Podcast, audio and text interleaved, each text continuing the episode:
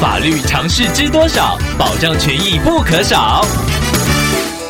欢迎收听《法律知多少》时间，我们请到台湾瑞银法律事务所律师郑瑞伦来为您解答法律上的疑惑。各位听众朋友，大家好，我是郑瑞伦律师。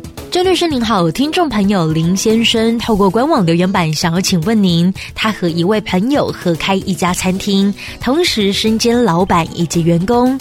有一次采买的时候发生车祸，让听众必须回家休养。休养期间，听众还是会处理部分的工作，不过合伙人却要求听众留职停薪，甚至还要求全额支付工读生的薪水。想要请问郑律师，这该如何处理呢？听众朋友可能要先厘清自己在餐厅的角色究竟是合伙人还是劳工。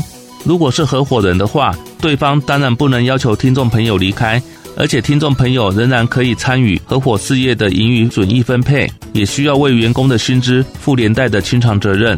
但是如果听众朋友的身份是劳工的话，那就跟餐厅之间有一个劳动契约。在这种情况之下，听众朋友在进行采买工作的时候发生车祸，这应该属于职业灾害。